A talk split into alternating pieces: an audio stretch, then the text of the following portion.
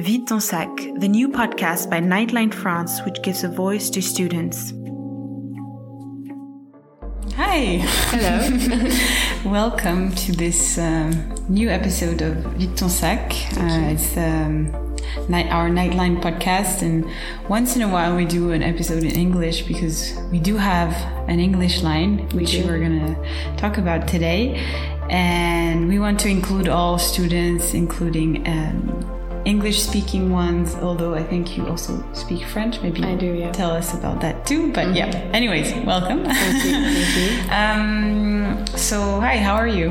I'm fine, I'm fine. Yeah, so could you introduce yourself um, using a fake name because at Nightline our volunteers are anonymous? Mm-hmm. So, my name is Ellie. Um, I live in Paris. I'm a student. Um, and I'm also a volunteer at Nightline. Um, so I'm half English, half French, which is why I speak uh, both languages. Um, and yeah, I moved here two years ago. Um, and I'm from where? From next to Geneva in okay. France. Mm-hmm. Yeah. So yeah, it's been a great time living in Paris, and I'm very glad to be doing a nightline. So yeah. Mm-hmm. And um, so you've been living in Paris for two years. I'm going on my third year now. Third year, yeah. Okay. And how long have you been volunteering at Nightline? Almost two years. Okay. Um, I think I started my uh, formation in November, maybe. Um, and yeah, but because of COVID, I think I got to be an actual volunteer for like two months, and then I had to go back to my parents' house, and I couldn't take calls there because of you know anonymous reasons and stuff, mm-hmm. and chats were complicated because of the internet, blah blah blah. So yeah, I didn't get to be much of a volunteer uh, my first year. But then my second year was a bit easier, and I got to um, I got to be in the local and stuff, so that was nice. Mm-hmm. And yeah, do you like it? I really do like it. Yeah, it's nice. Um, at the beginning, it was very hard because like my first few calls were quite tough. Um, but I never thought about stopping. It wasn't that it was going to stop me, but it was quite tough in the beginning. But yeah, I think now I can handle things a bit better, and because I'm like a volunteer for the for a long time i can help people as well and it's nice. Mm-hmm, mm-hmm. so yeah it's a it's a great feeling to be helping people and stuff mm-hmm. so yeah. And do you take because you you speak both languages so do mm-hmm. you take uh, calls uh, in french and english or yeah. just english? Okay. So that's a new thing. I um, when i started there wasn't that. There was only a french line and an english line. Um, so i did my formation in english. Uh, i was i was trained in english and stuff but um, then, uh, so last year they started the bilingual, um, the bilingual people. So there's a few of us that speak English and French that are able to take French and English calls because um, there's way less English calls than French calls. There are more and more English calls, but still sometimes uh, we are just waiting around, not doing much which is great, which means because it means English people are fine, maybe, or they haven't heard or of maybe us. Maybe they don't know yeah, about Nightline. exactly. they haven't heard of us, so they're fine. But yeah, so we wish we would be doing something with that time. So now, uh, if you speak French, you can also take French calls and chats. Mm, okay, I didn't know that. That's mm. um, yeah, that's cool. Yeah. Um, yeah, I heard that the English line didn't get as many calls yeah. as the French line. I mean, it makes sense because we are in of Paris, course. but uh, still, there are many foreign students. Yeah, exactly. All bet, the foreign students will speak English to us. Yeah. Now, so, so uh, maybe if you're listening and you're a foreign student, you can call yeah. us because there will be someone who's of course English to you. So yeah. yeah. And um, so, where and what do you study? Like, you can be, uh, you don't have to be specific, but okay. You know. uh, well, I study sciences. Mm-hmm. Um, in Paris. I don't mm-hmm. I don't think I can say the name of my school, but okay. yeah, I've been studying. So this is my third year. I'm in licence, mm-hmm. uh, and it's great. It's very interesting, very tiring as well, but uh, very rewarding. So yeah. Mm-hmm. mm-hmm. And um, yeah, before we get more into your um, your involvement with Nightline, um, I just want to ask you like what what is your definition of uh, mental health because it's something that uh, many French people don't don't yeah. know how to define. Mm-hmm. Maybe, maybe, in English it's easier because it's uh, it's it's a notion that people know more. Yeah. Maybe. Mm. Yeah, it's true. So I grew up in France. So of course, um, I agree that there's a lot less, um, there's a more taboo thing on mental, mental health. It's a lot harder to, to get to grips with it and it's a lot more private. So people have a tough time speaking about it. I know that as a French person, I also have tough time speaking about it to anyone. Um, so yeah, I think mental health is quite complicated. I think it's just, I wouldn't know how to describe it. I would know how it's dealt with but I wouldn't know how to describe it. It's just, um, I think a lot of people have a hard time getting to terms with what mental health is if they've never had a mental health problem or if they've never recognized that they had a mental health problem. Because I think all of us at some point had to deal with something. Um, and a lot of people don't understand that it can be like a normal sickness, you know, like you can, I don't know, I think um, in work and in school, sometimes people don't realize, like, if you have anxiety, maybe you won't be able to speak in front of people, but people don't want to get to grip, you know, grips with that and will not acknowledge that. And so people that have huge anxiety will have to speak in front of loads of people. People with depression will be forced to come to school, even though, well, sometimes it's just impossible to get out of bed, impossible to shower, impossible to eat. It's just, and yeah, people don't want to come to terms with that. So I think it's really important, especially in France, I think, and for people that are sometimes very hard on themselves, like students, to kind of put it out there to say that, yeah, mental health is something real. It's just like your body health, physical health. Um, and you should treat yourself like you treat your body. You know, it's just, yeah. Yeah, absolutely. Mm. That's our key message, yeah, I think, exactly, at Nightline. exactly. Yeah. And uh, have you ever dealt with anything like personally have you ever felt lonely or did you feel the need to call a nightline for example before Yeah. you became a volunteer Uh, well, actually, um, when I was uh, in high school, I, I did have quite a tough time, but I didn't know Nightline existed, of course. But I didn't think, I do think that if um, I had something like that, I would have called them because there's some stuff that you can't tell your friends. There's some stuff that you don't feel comfortable telling them. There's some stuff you wouldn't even be able to tell to someone in front of you, you know? So I think it is really cool that Nightline is anonymous. Um, it's private and you just, you never get judged when you call them. And I think that's really important for people that are either lonely or even if they're not lonely, just don't feel like telling their problems to their friends. You know, sometimes that happens and that's normal. Um, so yeah, like I did deal with stuff and I think everybody has dealt with stuff. And I think even at some points, uh, when I was with Nightline, I think if I wasn't there, I would have, you know, maybe benefited from calling them because sometimes, once again, like you don't want to, you don't want to talk about it with some friends. But I also think Nightline has helped me with my friends, like kind of help them and listen better. That's something that I really, really benefited from Nightline, the, the training and stuff is learning to listen to people because I realized that I did not know how to listen to people before that. And, um, yeah, that is really important. Trying to learn how to listen to people. I think that's the greatest thing that I've learned here. Mm. That, that was actually uh, my next question because uh, the, the listening part because we uh, we yeah nightline we do listen but it's not normal listening it's called active listening so can you tell us what it's what it is actually Um, again, I'm really bad at descri- describing stuff, but um, active listening is, you know, just already the other great pillar of Nightline is not giving any advice. You know, it's staying in your place because we don't have any reason to give advice. You know, like somebody that we don't know is calling us. We have no reason, no right to give any advice. So active listening would just be, um, I don't even, I actually don't know how to explain it. It's just sometimes, um, silence is needed for people to kind of get around what they're thinking. And I think a lot of us have a problem with silence because people think it's awkward. People think, um, well, when you're alone, when you're in this silence, you're going to think a lot. And sometimes that's good. And people don't want to, don't want to realize that. So one of the other big things that we learn at Nightline is letting silence, you know, kind of install itself and it just makes them think. And I've had that so many times. I think at almost every call, like when I just let them speak and sometimes they don't know what to do, I, I won't say anything and just let them kind of come back because it is hard, like talking to a stranger about your problems. It is very hard. And I think, yeah, silence is needed to like kind of recollect yourself, think on your own because you need to think on your own sometimes. Mm-hmm. You can't have somebody giving you advice all the time, telling you do that, do that, do that, because you're you're your own person. You're you're the only one that's going to decide what you're ever going to do. Mm.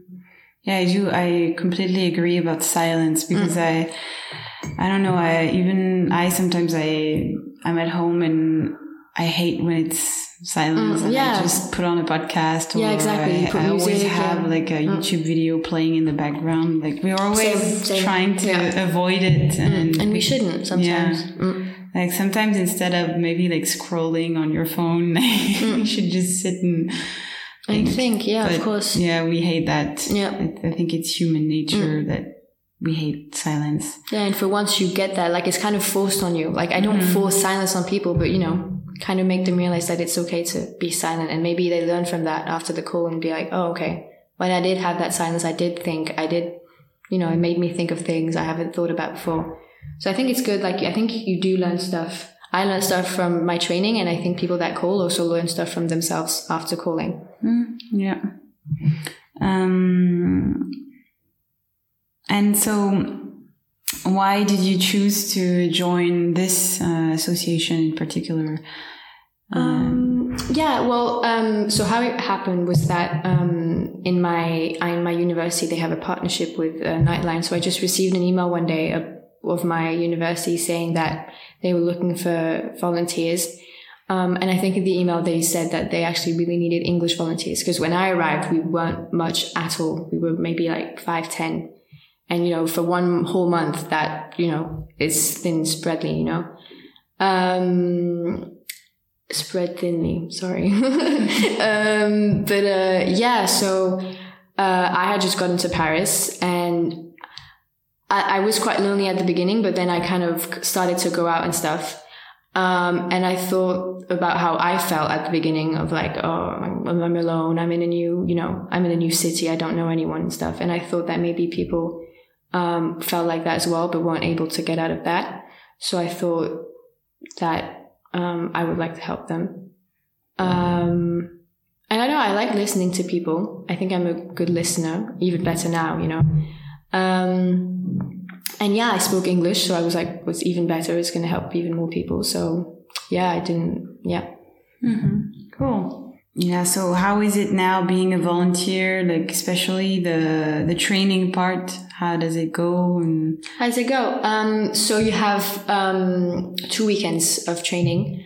Um, so at first, uh, I was actually they signed me up to the French uh, French training, even though I was supposed to be English. So I did like half a day of uh, French training, and then they put me in the English. When I, at some point I started to realize that something was wrong.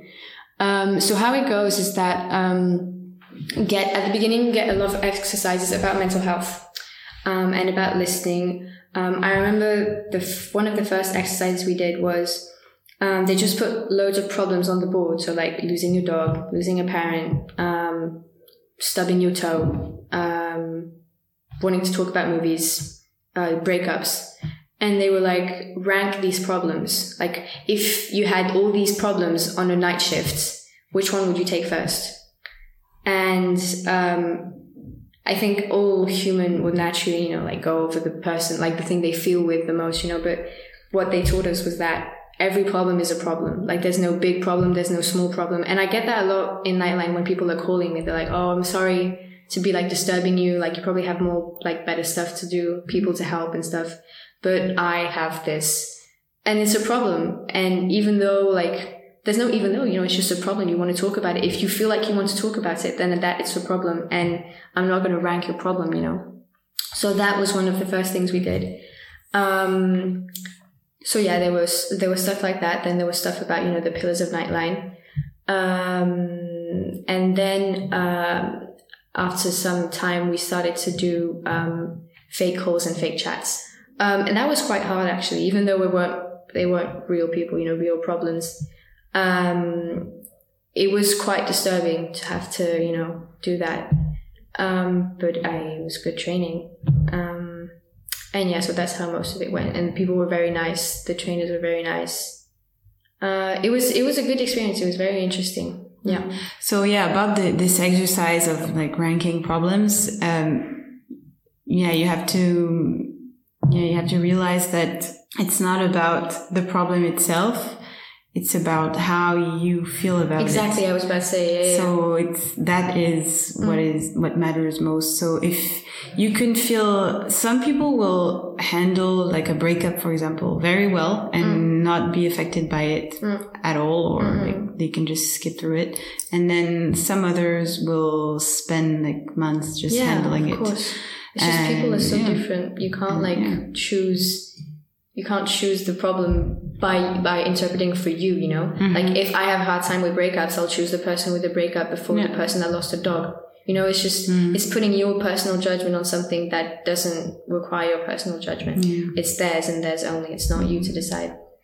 And anyways, there's no there's no screening. Like if you call us, uh, there's no exactly. You don't have like a, a, a, person on the phone saying, "Okay, what's your problem? Let me you know yeah. sit down and we'll see. Like we'll, we'll see about Just, it." You know, that would be crazy. volunteers take the calls as as they come, right? So exactly calls or chats. Yeah. Right?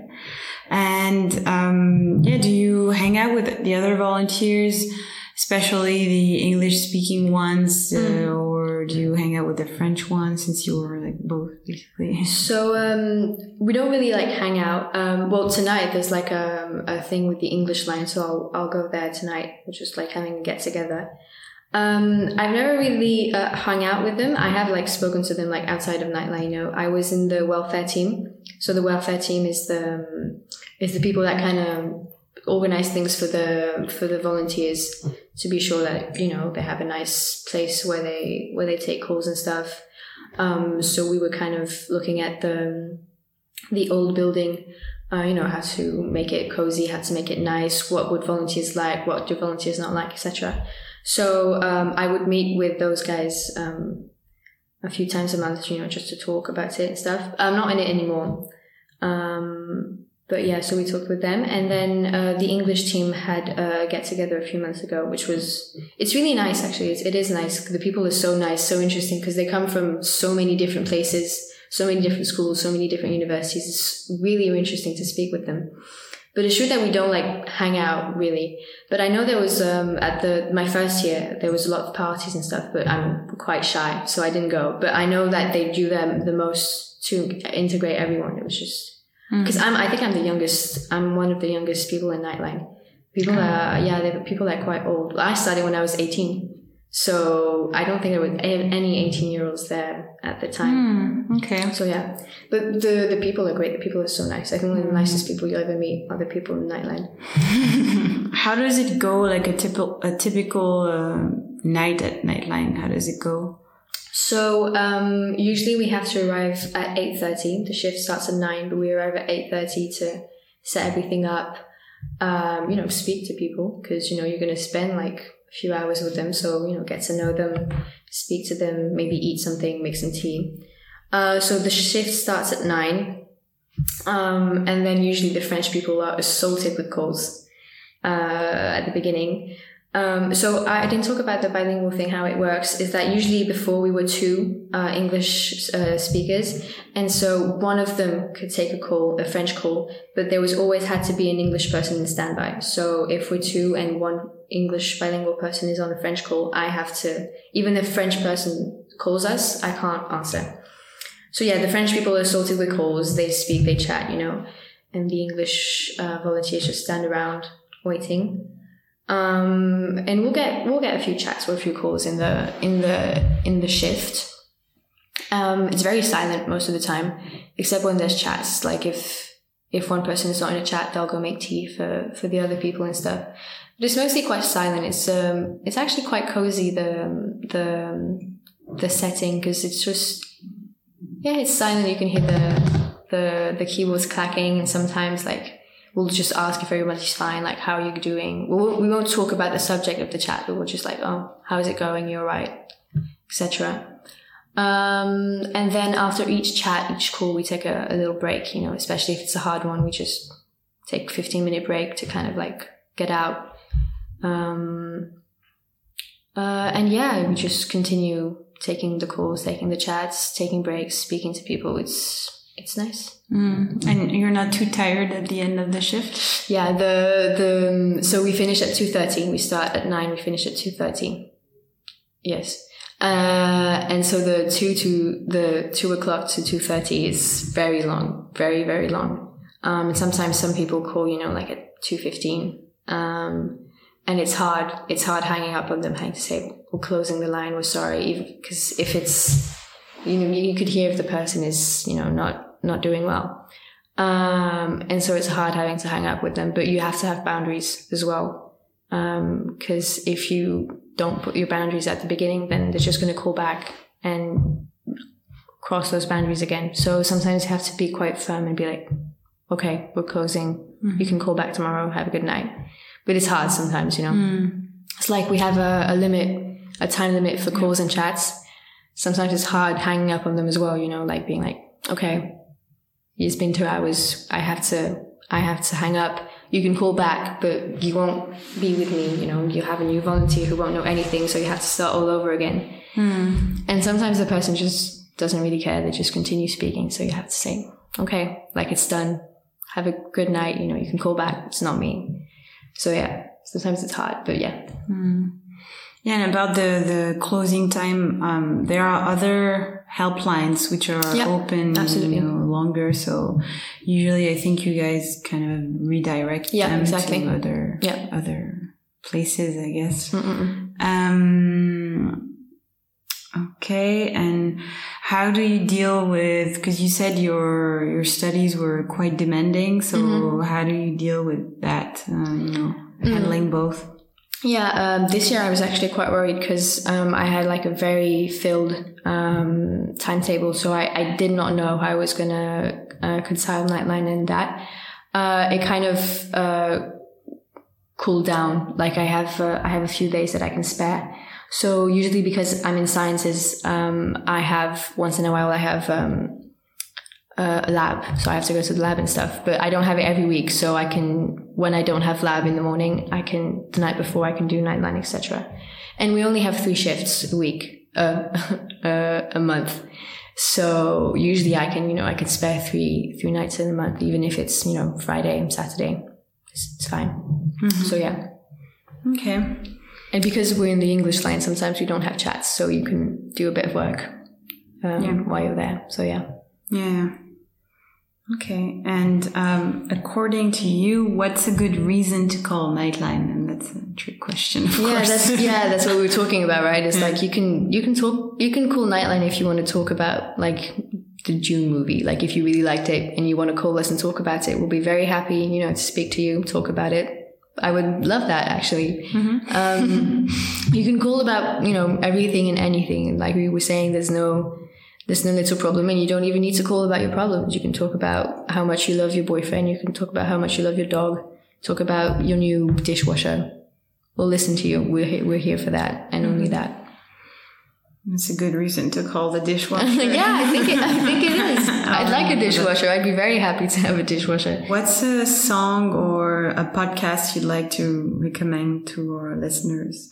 Something you've been listening to recently? Oh, that's complicated. Um, because I listen to French rap, so don't know if um, people like to listen to French rap. I have been listening to soundtracks recently because I did go to watch um, Dune, the movie, mm-hmm. uh, and I really like the soundtrack. Um, and I like soundtracks when I when I study.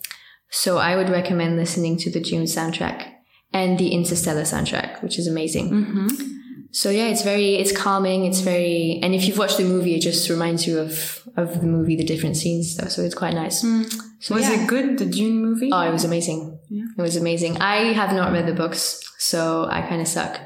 But uh, my dad is like a, a fanboy of Dune. So he talked a bit about it to me. And so I was very excited to go watch it. And I was not disappointed. It's great. It really is. And the images are amazing, beautiful. Okay. okay. Yeah, and good acting. It's a good recommendation. Mm. And um, is there anything you'd like to add? Um, any message to our listeners? Maybe someone who's afraid to call or to become a volunteer? Uh, for the person that would be afraid to call, I think um, I think you have your reasons. I think like you can you can be scared, you can be intimidated. Uh, it's like you, it's yourself. You can feel whatever you want, but I think that you'll find that you will not be scared and disappointed, intimidated when you call us. I think it's just I think it goes very naturally. We always get people that are like, "Oh, I was scared to call in the beginning, but it's fine now." I think you have to take the leap. You have to take the jump. And if you take the jump, that means you're ready to talk already, even if you're scared, even if, you know, you're intimidated. If you have taken the jump, that means you're ready to talk. And if you're not ready to talk, it's fine. But, um, you can also, um, call to just sit in silence. Right? Yeah, of course. Exactly. That's what we're talking about. Silence. Silent callers. Yeah. yeah? Yeah. Uh, and if you don't want to call, you can also chat, you know, yeah. like sometimes people prefer chatting because mm. it's less daunting. Um, so you can chat as well if you just go on the Nightline uh, site. Um, and for people that would be scared of uh, volunteering, I think um, you can be scared as well. But I think you'll find again that you shouldn't. There's nothing to be scared about. You know, it's just very nice, just nice people, very mm-hmm. That will look after you and that will listen to you and answer all your questions um, and always be there for you. So I think uh, again, take the jump. If you feel like you want to do it, you should do it. Okay. So yeah, do it. Come, come see me. Come meet me. Yeah, apply, please. yeah. Um. All right. So thanks for the conversation. It was you. really nice uh, getting to know you. Yeah. And I hope uh, we'll have more volunteers uh, yeah. to this podcast because uh, we need English teachers. yes, please. Yes, please. Thanks for listening. This fourth season is coming to an end, but we'll see you in the next one. Until then, take care, ask your friends comment ça va vraiment, and feel free to talk about Nightline with your peers. We're here for you. Make sure you subscribe to our YouTube channel so you don't miss out on our latest content. Follow us on Facebook, Instagram, and Twitter at Nightline France.